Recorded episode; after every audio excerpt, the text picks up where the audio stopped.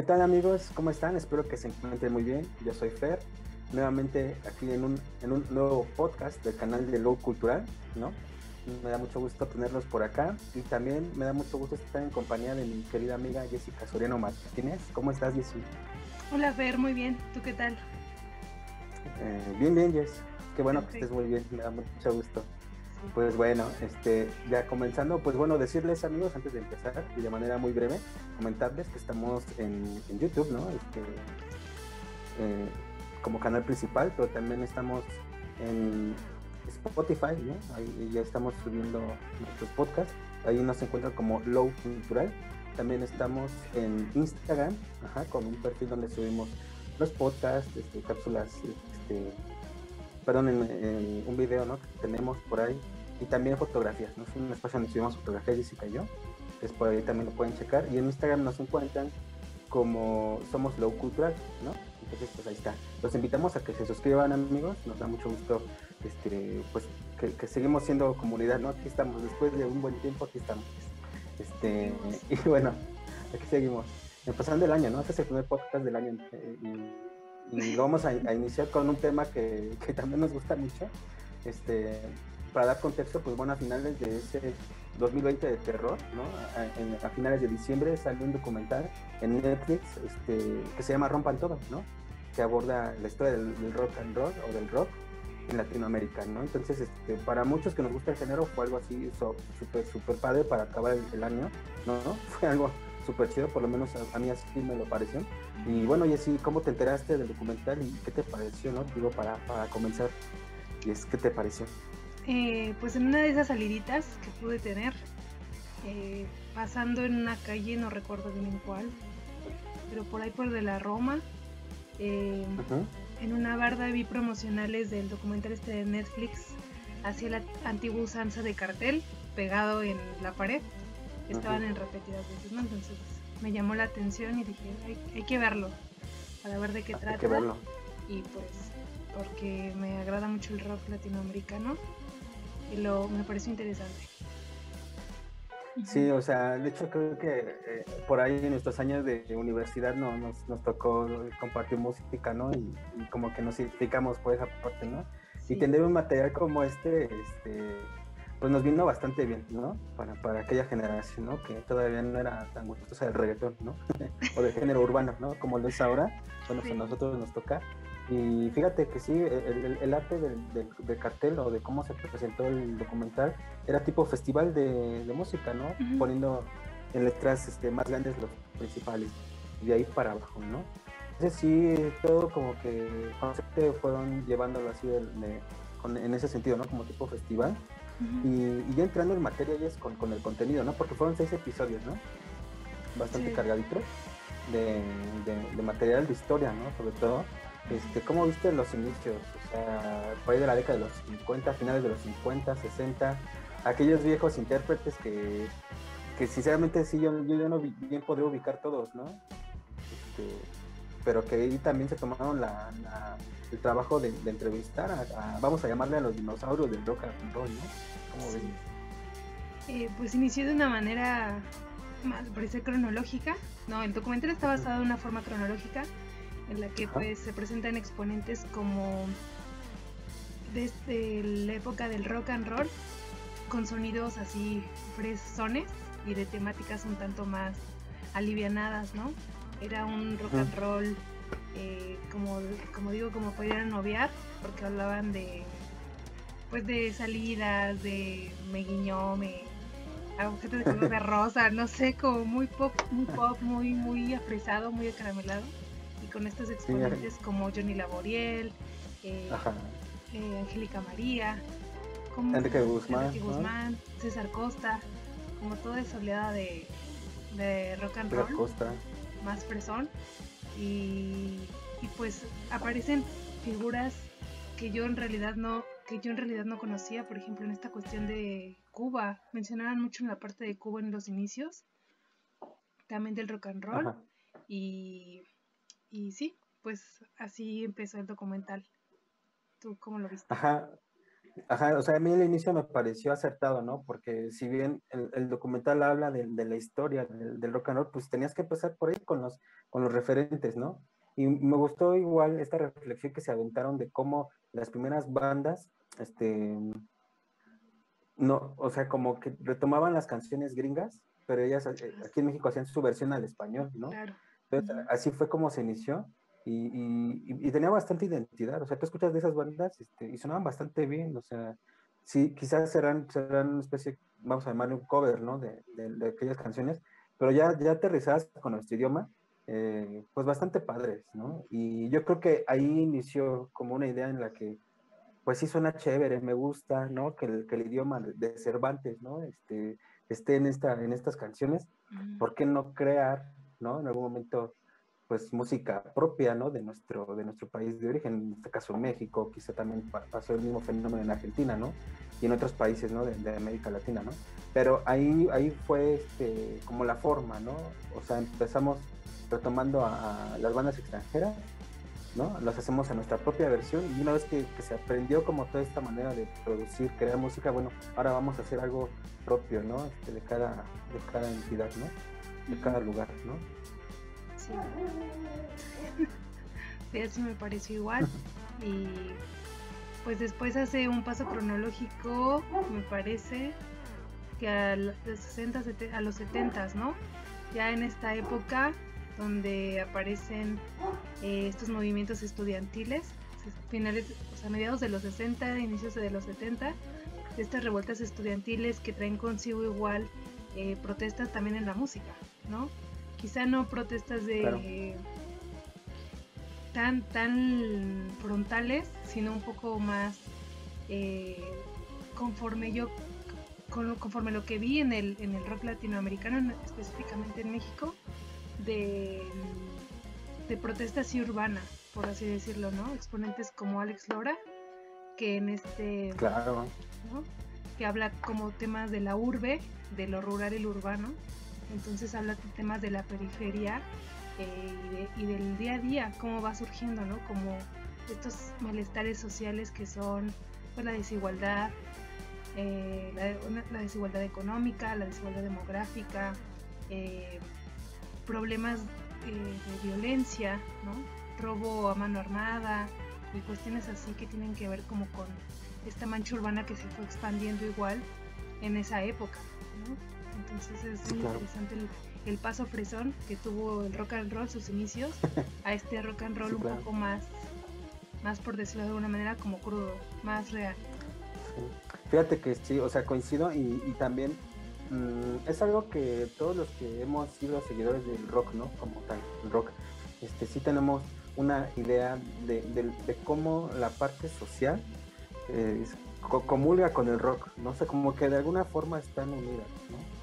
hay, canciones como referentes, ¿no? Que quizá más adelante tocaremos, pero por ejemplo, eh, justo comenzabas diciendo, ¿no? De, estas protestas sociales que hubo con, los estudiantes eh, en el 68, por ejemplo, ¿no? Como un punto de referencia. Eh, entonces, mm, aquí me gustaría sí decir una frase que, vi en, en, la red, ¿no?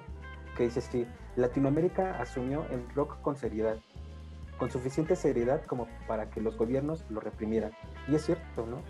Porque ya, ya dentro de esta búsqueda de identidad también el rock se volvió una manera de protesta en las letras, ¿no? Y Alex Lora, como bien dice, sí es un referente este, que vivió, por ejemplo, esa represión que hubo una vez que surgió el, concierto multitudinario el Avándaro, tres años después de la masacre del 68 este concierto épico, ¿no? Que las personas que ahí estuvieron pues, fueron testigos de algo grande, ¿no? Donde comenzaría ya una nueva era para el rock, por lo menos mexicano, ¿no? En donde, pues sí, ya, ya vieron el rock como un, enemigo, ¿no? Donde la juventud podía expresarse y, pensar que finalmente era lo que se llegaba a contener, ¿no? Que la juventud tuviera ese tipo de espacios, ¿no? Y lo que llevaría a una época un poco más oscura, ¿no? Y eso también pasó en, en, Argentina, pasó en Chile, ¿no? Y el documental también toca esa, cuestión social, ¿no? Por ejemplo, hablaba de que en, en Chile en el contexto del rock de, la escena chilena, pues también hubo un golpe de Estado, ¿no? En donde darían fuego a Salvador Allende, ¿no? Y e iniciaría la dictadura de Pinochet, ¿no? Y, por ahí también en Argentina, ¿no? Con la entrada, me parece, de Videla, ¿no? Como, como, como dictador de, del país.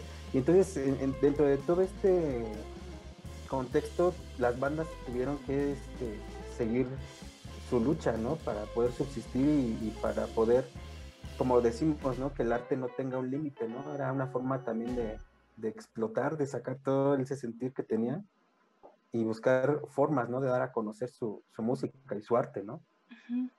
Sí, también se refleja, creo que yo, en esa parte en donde el diseño mexicano también tuvo un boom por la cuestión del, de los Juegos Olímpicos que se suscitaron en fechas anteriores a lo de Avándaro y todo este tipo de cartel y tipografías y diseños está como muy acentuado en, e implementado en la propaganda de los conciertos de rock, ¿no?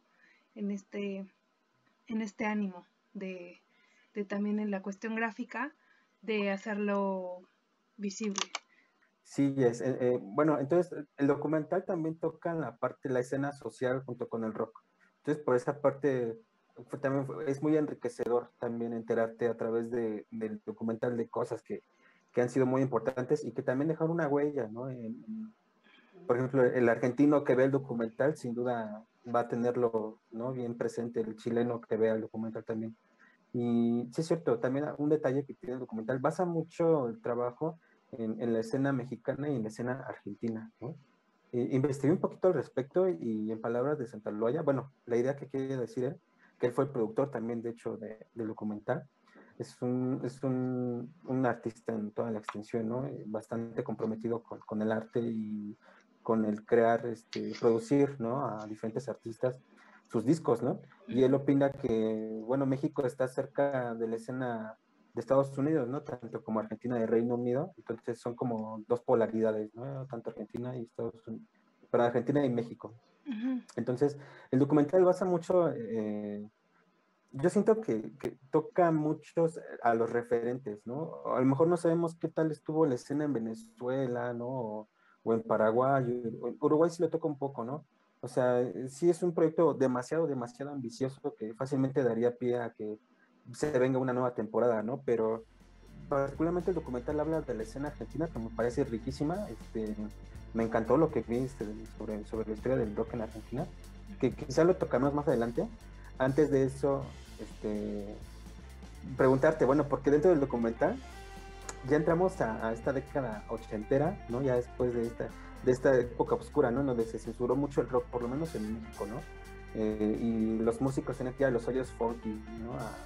Lugares súper subterráneos para echarle unas tocadas, ¿no? pero después viene la, época del rock en tu idioma, ese sí es rock, sí también, creo que también es el rock fresón, ¿no? Como tú lo dirías, ¿no? O, no, o particularmente, bueno, me gusta intercambiar ideas, yo, no siento que sea en rock, rock, no, no, creo, creo que se va más hacia el rock pop, ¿no? Ya más tirando hacia el pop, ¿no? Una fórmula que resultó y resultó bastante bien, ¿no? Entonces, ¿cómo ves, por ejemplo, tú figuras como Miguel Mateos, ¿no? Este, la eh, los amantes de Lola, este, toda esa, toda esa y qué otros días, igual a mí se me están pasando, ¿no? Obviamente, pero ¿cómo viste el, rock en? Pues como lo, como lo apuntaba el documental, era más como una iniciativa para eh, estas bandas emergentes hacerlas resonar, ¿no? Hacerlas evidentes dentro del contexto no solamente eh, sin, o sea, local, sino ya traspasar las fronteras porque recordemos que no había este tipo de difusión como lo tenemos ahorita que es el internet o medios que ayudaran a algo que se estaba escuchando en México se pudiera escuchar en, en Argentina o a su vez hasta España, ¿no? Porque es un lo que lo unía en sí esta iniciativa era el rock en idioma español, en habla hispana. Entonces yo creo que esta iniciativa surgió con esa intención, principalmente como promover bandas emergentes y pues explotar el nicho de música, ¿no? Que emergía, como dices, si bien sus letras no eran como lo que tú considerarías rock, como dices, rock protesta, sí tienen un aporte eh, me parece que musical bueno. O sea, ciertos grupos a mí me agradan. Como lo comentas, ¿Ah, los de Nacha Pop. ¿Como cuál? Me gustan. Nacha Pop sí me gusta. Nacha Pop. Los amantes de Lola, la verdad, no sé. No tengo claro bien. Eh, pero. Ay, Miguel Mateos es como la época de mi mamá.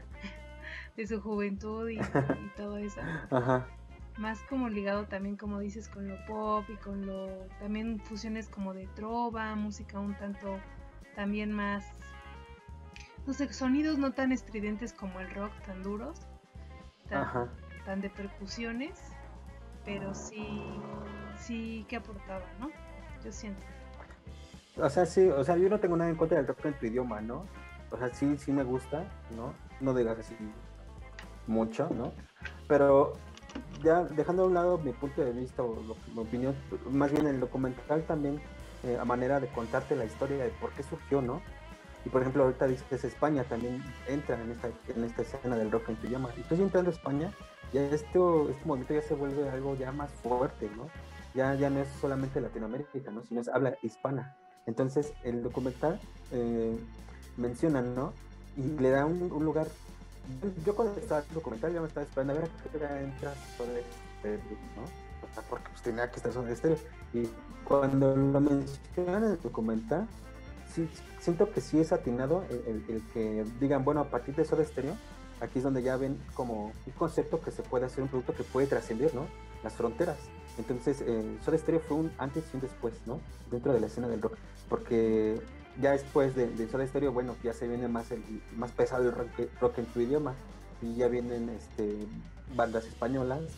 ¿eh? Este, hay una en donde está Andrés Calamaro, mm. una banda española que también la mencionas, pero ahorita no recuerdo el nombre.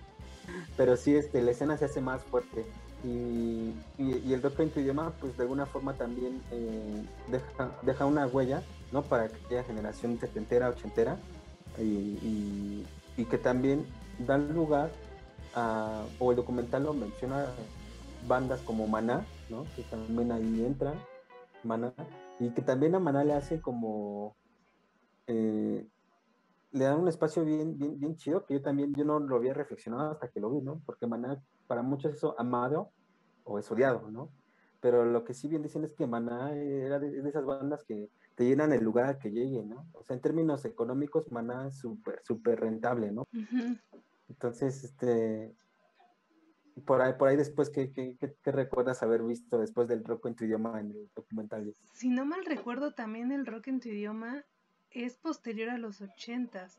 O sea, tengo entendido que el rock en tu idioma también pretendía estas bandas emergentes que te digo que en México que Gustavo se puso a investigar que Gustavo Santaolalla qué nuevas bandas emergían en México fue cuando encontró, eh, por ejemplo, la, la Lupita, eh, La maldita vecindad y Los hijos del quinto patio.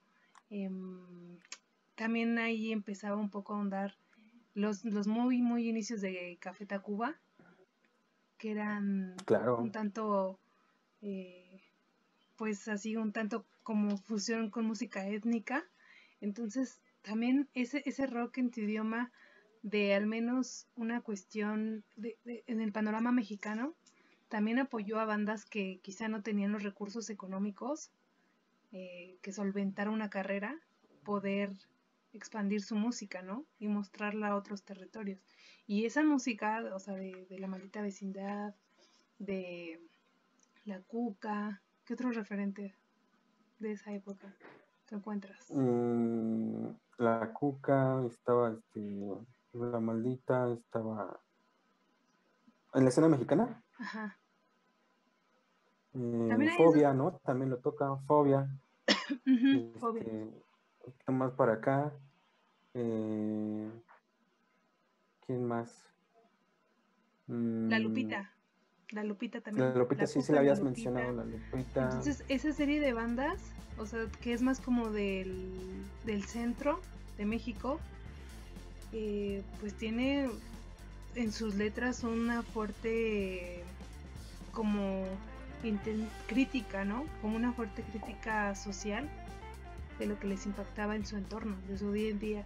Y ya después, como comentas, que, estas bandas grandes de los ochentas, O sea, según yo, rock en tu idioma es después de los ochentas. O sea, es entre los finales de ochentas, principios de los noventas. Los noventas, ajá. Ajá, el rock en tu idioma. y anterior era los ochentas. Lo de Soda Stereo, pues estas bandas más que tienen que ver ya con el uso de sintetizadores, porque eran bandas que le pegaban como un poquito la copia de Cure y, querían explorar sobre sonidos más, más este, monitoreados por electrónicos, ¿no? Ajá, tectónicos. sí, sí. Sí, entonces es este boom de bandas más más que tienen una producción y una intención de conciertos, o sea, de, montar una banda en el escenario. Ajá. ¿no? Si es que ya no era solamente el toquín, ¿no? El toquín este, sí. subterráneo, ¿no? El toquín clandestino, ya no, ya era llevarlo al siguiente nivel. En ese momento creo que el documental sí, sí pone a, los, perdón, a Soda Stereo como, como si el, que da el brinco, ¿no? Internacional. Ajá. Pero fíjate, también se nos estaba pasando los caifanes, ¿no? Ah, Importantísimo. sí, los caifanes. Y fíjate, el, documental cito que sí no, no menciona eh, estos grupos emergentes. O sea, el documental no lo menciona, pero sí están y, sí valdría la pena mencionarlos. Este, el, rock que aquí conocemos como el rock urbano, ¿no? Rodrigo González, este, el Tex-Tex, eh, el Heavy Nopal, ¿no? Un chingo de bandas, así son un buen que, que, sí conocemos, ¿no? En la escena mexicana, pero que no, tuvieron esa repercusión o no, dieron ese brinco, pero son muy buenos. Sí, es cuando... No, lo tocó, no lo tocó el documental. Es anterior a, a, lo que comentas de la censura. Yo creo que era eso inicios de los setentas, ¿no? No, bueno, como inicios y finales de los setentas. Yo creo que es... Ajá, yo todavía lo pondría un poquito en los 80. Yo lo, lo, lo ubicaría todavía un poco. Bueno, finales de los 70, inicios de los 80. Pero como vemos entonces ser un escenario, un panorama un tanto diferente a comparación de otras latitudes. Por ejemplo, en México, como dijimos, el, rock urbano, el rock un poco más eh, subterráneo, más acá de, de estoperoles, de, de pantalones. Más del barrio, ¿no? De, la pinta hasta producida de los rockeros, ¿no? O sea, bueno, ni eran producidos, o sea, en realidad no tenían nada de producción era como cargar con ah, y, generar como estas imágenes y flashazos de la vida cotidiana de que estaban con la con, con un cuchillo en mano, con la mona, con con acá sacar el pisto. sí. o sea, eso reflejaba. Sí, sí, eso decía el género urbano. A diferencia de la, de la escena musical en, en, Argentina, que es un tanto, considero yo, más producida, ¿no? Con esa intención quizá de llenar escenarios y foros, Es que fíjate que en Argentina, este, o sea, en Argentina es una escena bien rica. Porque, por ejemplo, um, ahí hablaban de, de Charlie García, ¿no? Que yo en la vida, ¿no? Yo no lo tocaba, o sea, medio lo llegué a ver, pero Charlie García es un dios. Argentina, ¿no? Es algo religioso, Charlie García. Era, ¿no? Este, o sea, son como cosas así bien importantes para el argentino. Y, ajá, entonces, este, y acá como queremos a los argentinos, ¿no? A los y, por acá nuestros referentes, los Cadillacs, ¿no? Super queridos acá en México, los Cadillacs, los babasónicos, los auténticos decadentes, el ataque 77, ¿no? Este, y hay más, y hay más bandas, ¿no? También bandas pop, o sea, hay una relación bien fuerte entre México y Argentina en cuestión musical. O sea, y también considero que México es, este, o la riqueza del mexicano es que sí acepta las propuestas que puedan venir de otros lugares y, el mexicano sabe reconocer cuando algo es bueno. o sea, no, mm, no, no podían existir unos babasónicos sin una escena mexicana, que, que, los cobijó, por ejemplo, y, les dio un lugar importante, ¿no? Porque son, son buenos, ¿no? Entonces, eh, también Argentina eh, sí ha aportado mucho, o sea, siento que si en algún momento se dijera que el documental está muy cargado hacia la escena argentina porque Gustavo Santaolalla es argentino, no lo consideraría así, sino más bien porque Argentina efectivamente es, es, semillero de, muchos rockeros, ¿no? Sí. es un buen semillero, la verdad. Y, ya, bueno, pues pasando ya del rock en tu idioma a una escena ya más noventera, me gustó algo que, el documental toca, este, es la parte que le dan a la maldita vecindad. O sea, la maldita vecindad es una banda ya de 30 años, ya treintañeros, súper importantes aquí en México, cabrón. Y entonces en el documental tocan cómo fueron sus inicios, en los hoyos funky. Ajá. Ahí empezó la meta. Y le criticaban un poco mucho eh, estas letras con, con, carga como de mirada social, cuando la moda del momento era otra, ¿no? Era más cargada hacia lo que en tu idioma de, de Miguel Mateos y cosas de ese estilo, ¿no?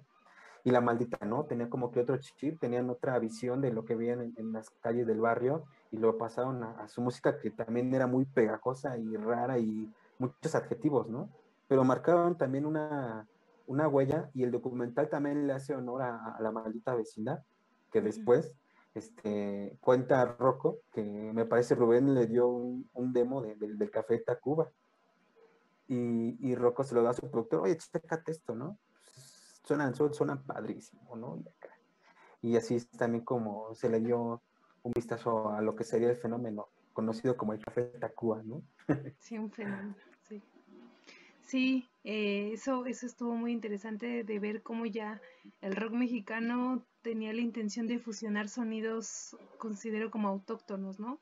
Instrumentos que quizá el rock no se había puesto a experimentar como, como el contrabajo, eh, el uso de sonidos de viento, como la marimba, ¿no? Igual, o sea, como sonidos un tanto no habituales en, el, en la esfera del rock, pero que precisamente tenían... Daban, mucha identidad, ¿no? Tenían, ajá, tenían ese interés por, por esa música, retomarla y hacerla presente mediante el rock.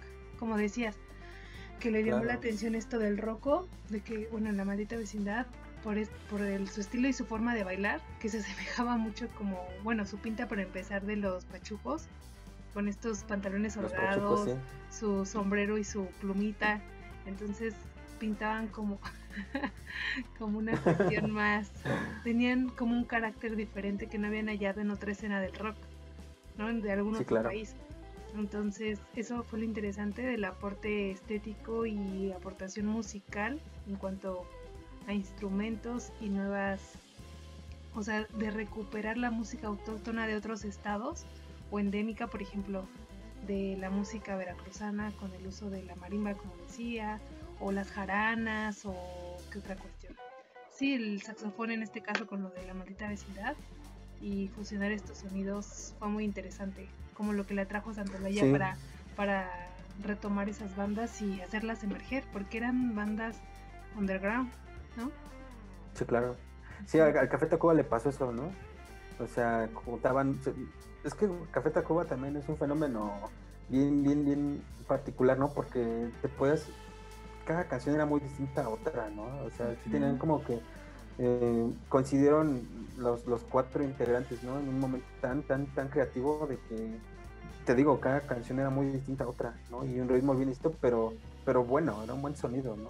Eh, y también en una caseta puedes encontrar guapango con rock, ¿no? Y, así instrumentos que se salen fuera de, boleros, ajá, María, María, ¿no? María es como un bolerito, ¿no? Entonces salían de esa paleta instrumental y era también refrescante para la escena también. Entonces estuvo, estuvo chido el aporte de Café Tacuba al rock. Y, bueno, de ahí ya, que estamos ubicados, ¿no? Eh, ubicándonos, ¿no? Ya, ya entrando en los 90, también ocurrió una, una y el documental también nos toca, no a profundidad, ajá, sí, mediados de los 90. Mediados finales. Ajá, sí, finales de los 90, mediados y finales. El documental no lo toca de manera muy profunda, pero sí lo menciona, esta, este movimiento norteño. Sí, sí, lo recuerdas, ¿eh? Sí. La, avanzada norteña, ¿no? Sí, sí, sí, la avanzada. Sí, es su nombre, ¿no? La avanzada norteña. ¿Cómo ves a lo del norte?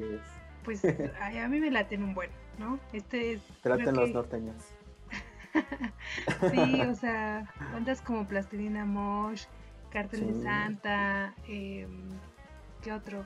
La Gusana Ciega. Control Machete. Control Machete. Jumbo. Jumbo. Como todas estas bandas que ya ya hablaban de temáticas que ya nada tenían que ver como con un sentido de, de protesta tan social, sino a veces también era una crítica más al, quizá de una manera más, más descarada y más de burla, con referentes más burlescos, siento yo, como a la política, pero de una manera muy sutil. ¿No? Bandas como lo También Kinky, ¿no? Ajá, Kinky. Kinky, también se nos pasó a decir, ajá. Perdón, perdón. Pero bandas así como Molotov, que no recuerdo si son del norte, la verdad no me acuerdo. No, Molotov son chilangos, 100% chilangos. Ah, surgen en esa escena igual, en la que pues son, es, es, es una crítica pero al sistema, al gobierno, ¿no? Ya no es el reflejo tal cual que le importe de una persona este, en su vida cotidiana, sino es una crítica al, al gobierno.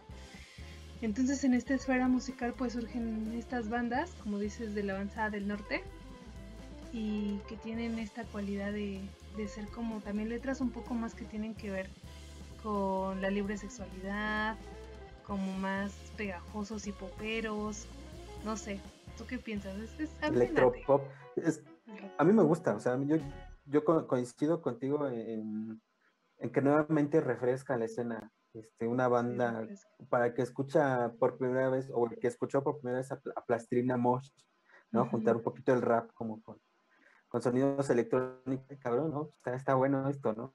También a, a, este, a Kinky, ¿no? O sea, Kinky también amado y odiado por, por muchas personas, pero también, o sea, un sonido bien, bien característico, ¿no? Una manera que han ido refinando también de, de utilizar los, instrumentos. Y también, también mencionan a Nortec, o sea, Nortec pues, no es precisamente de Monterrey, creo, pero son de Tijuana, ajá, Nortec, pero también su, su, sello característico, ¿no? Y Nortec también es una pasada, ¿no? Entonces, México también tiene ese, ese abanico de posibilidades, ¿no? Y está está súper, súper rico. Y, y, también regresando, porque tocaste también a Molotov, ¿no? Eh, también ubicándonos, ¿no? Eh, por ahí del 94, 95, eh, en, esta, en esta línea del tiempo mexicana. Eh, atravesábamos una nueva crisis económica, este, el Fobaproa y demás, y se viene una banda que, se llama Molotov, que hace una canción que se llama Dime de Power, ¿no? que también revolucionó por completo el rock protesta, ¿no? O sea, también volvió a decirnos a todos que, eh, que el rock y, lo social no están peleados, ¿no? Y que de alguna forma esta canción se volvió un himno, ¿no? Que, que, se siente padre cantarla, ¿no? Es, muy catártico el, mensaje de, esta canción, ¿no? Que, que, funciona muy bien, ¿no? Cuando nos encontramos en crisis, ¿no? Con, con, con el gobierno.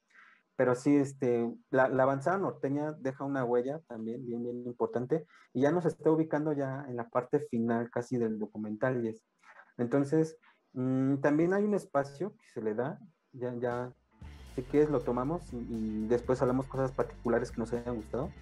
Pero sí, el documental le da un espacio eh, muy especial al, rock femenino o, a las mujeres dentro de la escena del rock, ¿no? Por ahí menciona a, la vocalista de los Aterciopelados de Colombia, una banda súper, súper, súper representativa de Colombia, Andrea Echeverry, este, también por ahí aparece Mon Laferte, ¿no? Acá en México aparece Julieta Venegas, aparece este, la otra vocalista que si no recuerdo su nombre de Tijuana, ¿no?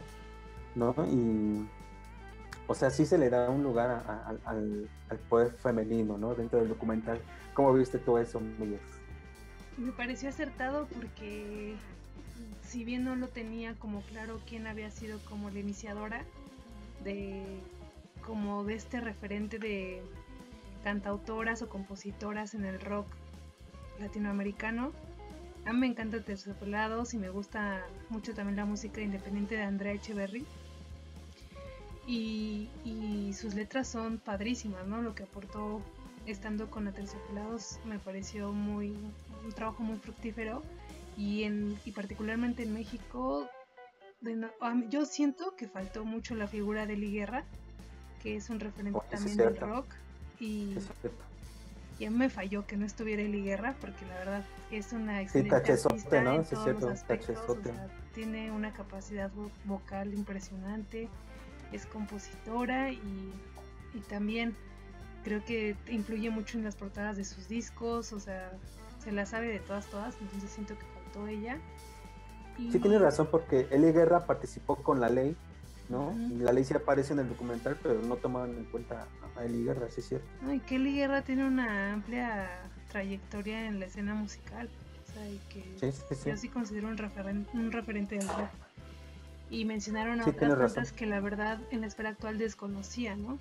como, bueno, mencionaron en la esfera, o sea, ya, ya más pasada a Santa Sabina, a, a Julieta Venegas, a Natalia Lafourcade, creo que, ¿cómo se llama? Carla Morrison y otras cantantes que no recuerdo su nombre ahorita. Y bueno, todo este referente de, de, chicas que participan en las, en las bandas, bueno, no, no que participan, que son precursoras y son eh, parte clave de, estas bandas me pareció muy acertado que cerraran con esta con esta conclusión, bueno, con, estas vertientes y, y padre, me gustó ver el trabajo resumido de, sus aportaciones, no nada más en lo vocal, que es en lo que se pensaría que resaltan, ¿no? o su participación primordial dentro de las bandas, pero va desde la composición, desde tocar algún instrumento, entonces está súper padre ver que hayan considerado esa parte. Pues sí, fíjate, ya, ya, estamos ya en la parte final del documental. Eh, siento que es un documental no perfecto, ¿no? Porque es un proyecto ambicioso. O sea, sinceramente, hablar de, la escena, pues te digo, a nivel Latinoamérica faltaron países que de plano no se dijo nada, ¿no? Pero es un buen acercamiento, un buen primer acercamiento. Yo esperaría que sacaran una segunda o hasta una tercera temporada de, este proyecto. Creo que se puede, creo que sí hay, hay manera. Obviamente se necesita una labor periodística más grande, más fuerte, ¿no? Para, para poder lograrlo, ¿no? Pero sí hay este mucha, mucha tela de donde cortar. Y bueno, empecemos con las particularidades, ¿no? Voy a empezar con una que sí me pareció curiosa, la gran ausencia de, de León Larregui. Mm, sí, cierto. No lo vi, no lo vi para nada, ¿no? Después León Larregui este, causó porque se puso a dedicar este, que le mandaban, él se puso a interactuar con sus seguidores, ¿no? Y hubo uno que le escribió, este, ¿por qué no estuviste en Rompan Todo, no?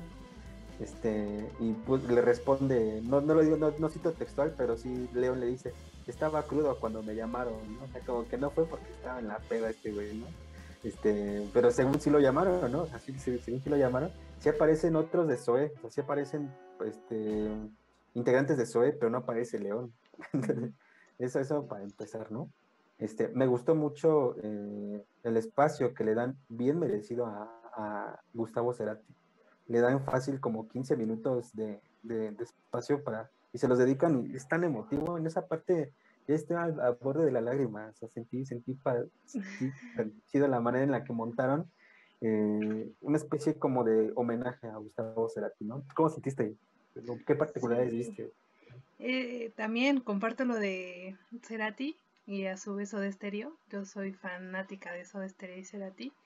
Y sí, súper merecidísimo, porque creo que tiene una gran influencia, trajo una gran influencia de, música que venía de Inglaterra, ¿no? Con esta influencia que tenía de The Cure y ponerla en la, en la esfera latinoamericana, pues fue un referente. O sea, Cerati a su vez se volvió un referente de la música latinoamericana y de, de sí, de, muchas bandas, ¿no? Creo que como acierto me gustó mucho que hubiera una línea cronológica y un desarrollo, si bien no exhaustivo, sí nos dejaba colocar en la situación ¿no? del, del país en el que hablaban. Entonces, como introducción, me gustaba cómo enmarcaban, ¿no? Porque daban un entendimiento que la música tenía un contexto y ese contexto lo evidenciaba pues su entorno mismo, ¿no? A los creadores de música, a los, a los compositores les llamaba la atención y por eso el rock es tan representativo de que es música protesta. Entonces, esos referentes nos ayudaban a entender eh, pues, pues las bandas y su interés, ¿no? O su, cierta inclinación que tenían hacia ciertos temas. y entonces eso estuvo súper padre, ¿no? Otro acierto también, creo que... O sea, fue dinámico. Como dices, no bastaba no bastaban seis capítulos para hablar de un tema tan amplio, porque cada banda en sí yo creo que es súper interesante ver su desarrollo, de cómo fue evolucionando y cuáles eran sus intenciones principales, y siempre es refrescante saber sus sonidos iniciales de cada banda, o sea, al menos a mí he visto que la mayoría de los álbumes que me gustan de, de la música que escucho son los primeros, o sea, sus álbumes debut o sus muy inicios porque porque es como que muy identificable qué intenciones tenía, ¿no? Qué, gustos, qué, qué intereses había. Entonces se me hace súper padre que, que, hicieran como de manera introductoria, porque imagínate qué interesante hubiera sabido saber toda la trayectoria de, cada álbum, ¿no? Por artista. Entonces, o sea, sí, se puede hacer un trabajo Muy, muy pretencioso, pero a la vez creo que para nuevas generaciones que desconocen de, este tema, que por cierto ahorita yo que sepa la esfera del rock no está muy presente en, hoy en día, entonces es refrescante un tema que quizá no está tan vigente ahorita, poder retomar esa música, ¿no? O, esas, o esos sonidos que, que si bien no les pertenecen como tal, sí pueden interesarse en saber más al respecto, ¿no? Y, sí, este, ajá, perdón, perdón, perdón, continúa. Y creo que, ah, y ya, me gustó mucho lo de la esfera también femenina, del, del cómo lo retomaron. Y como te digo, faltó para mí el Guerra, bien por lo de las demás chicas que mencionaron. Y obviamente nos van a faltar a también nosotros referentes porque desconocemos de toda de todo el bagaje que existe, ¿no? O que existió de la esfera del rock. Sí, claro. Sí, este, pues tú, tú, bueno, ¿tú recomendarías este documental, la neta? Sí, sí lo recomendaría. Sí, está muy bien, como, como menciono, para generaciones, o sea, actuales, que sepan sobre otros géneros musicales, como dicen, ahorita está el género urbano y el rock, el, el, el, reggaetón. El reggaetón, ¿no? Sí sería refrescante de vez en cuando sumergirse a otros sonidos y saber qué onda, ¿no? Yo siento que este documental está hecho como para, para eh, está, está como anillo al dedo para los tíos, ¿no? este es para ti, que tú ya eres un tío, este es tu documental, ¿no? este, yo por supuesto lo, lo recomendaría, yo lo recomendaría, pues a manera de una especie de guía didáctica del rock and roll, ¿no? O sea, en seis capítulos te puedes enterar, ¿no? De manera general cómo, cómo se ha ido desenvolviendo el rock, ¿no? En Latinoamérica eso está chévere, me gustó. Ah, también como que... Eh, ay, perdón. Siento que faltó también más andar sobre los fabulosos Cadillacs. O sea, sí hablan de ellos, pero Ajá, sí, no recuerdo haber visto a Vicentico. No sé si sí lo entrevistan o sí Sale, sí sale, sí sale. Sí, sale. Pero siento que salió muy poco, porque no lo recuerdo bien. Ajá. Entonces, me hubiera gustado también. Yo me esperaba ver así más... más espacio, ¿no? Más espacio, sí. Ay, los babasónicos. Sí, es que yo me esperaba ver a. Los babasónicos también, me faltaron. O sea, es que sí faltaron muchos referentes que dije, no, porque. Es que, perdón, o sea, lo vi en diciembre. sí. No lo tengo tan fresco, pero sí recuerdo que los babas y otros más faltaron. Para mí, sinceramente, también siento que faltó un poco más de los auténticos decadentes. O sea, yo sí he sido un fiel seguidor de ellos me gusta mucho. Jorge Serrano para mí es como un ídolo. Jorge Serrano, saludos Jorge Serrano, si ves esto, saludos. Este, saludos a Vicentico, si ves esto. Pero sí, como siento que sí les hizo falta un poco más de, espacio. Este, Y sí, obviamente, pues sí, no, no, no iba a ser perfecto, ¿no? Un proyecto demasiado ambicioso. Pero hubo quien se atrevió y fue Gustavo Santaloya, ¿no? Y yo fíjate, de otras particularidades, siento que también se le dio un espacio bien merecido a Café Tacuba. O sea, sí le, dieron también como sus 15 a 20 minutos, este, bien, bien, bien chidos de sus inicios, de sus orígenes. Y me gustó mucho ver, ver por lo alto a Café Tacuba en el documental, a la maldita. Este, sí, siento que son como que los que más. Me hubiera gustado ver un poquito más de enjambre, ¿no? Y me gusta también enjambre. Eh, ah, también división minúscula, ¿no? Que creo que a nosotros más nos tocó. Esa época de Enjambre, eh, Zoé, em, ¿qué otra banda? La que era más como de nuestra, de nuestra época de, o sea, de como por decirnos pertenecía porque era de los 2000 nuestra época preparatoriana, secundaria, así, ¿no? Sí, sí, sí. Entonces, sí es la música que, también, por ejemplo, en este caso, División Minúscula, eh, ¿qué otra? Panda, como banda. Panda, sí, claro, más Panda. Fresky Pop, o con tendencias también emo, porque era la época de sí, de, emo, sí es cierto. Entonces, es, esa época también faltó, fíjate. Faltó. Fíjate que de estas nuevas bandas, yo creo que de aquí a 20 años, desde ahí tendrían que empezar. O sea, ya, ya ya bien podrían ser precursores y ahora este mm, los iniciadores de algo nuevo, ¿no? Que está por venir, ¿no? No sabemos cómo vaya a ser la escena en un futuro, pero este ya ya bien ya bien podríamos empezar este de una historia a partir del siglo XXI, ¿no? A partir del siglo XXI. Interesante. sería interesante. Y pues bueno, es este pues yo también recomiendo el documental, ¿no? Está, está chido, está chévere. Mm, algo más ya para concluir, mi ya para irnos. Eh, que lo vean, que y que lo disfruten. A mí me gustó mucho, o sea, me, me agradó, como te digo, sería súper interesante. Y yo, si pasa como una versión como más específica por bandas, igual lo vería. No acabaría, yo creo que esa, eso sería muy, muy pretencioso por parte de el productor que fue Santa Blaya. También Santa Blaya tiene una una un en el dentro del documental habla mucho también de sus proyectos y también bajo fondo se llama, ¿no? Creo que un proyecto, ¿no? Ajá, y la incidencia que tuvo en la esfera del rock, que yo no sabía que era como que aportó mucho en la cuestión de estar tratando de impulsar a las bandas. Entonces esa faceta de él la desconocía, pero pues es entendible que él hubiera acaparado, como dices, ¿no? Tiempo dentro del, documental, tanto en exponer a, los exponentes de música argentina como a sí mismo. Entonces es muy, muy gratificante y esperanzador saber que quizá pueda regresar algo del rock en la esfera actual, o no sé, de alguna manera. Está, pero no vigente, obviamente no me he informado bien qué bandas actuales suenan respecto al rock me quedé en cosas como Hello ¿Cómo se llama? Hello Scissors y. Hello Seahorse, ajá. Esa mera. que no sé bien su nombre. Y, Hot Dog y bandas así como. bandas más, pues, no sé.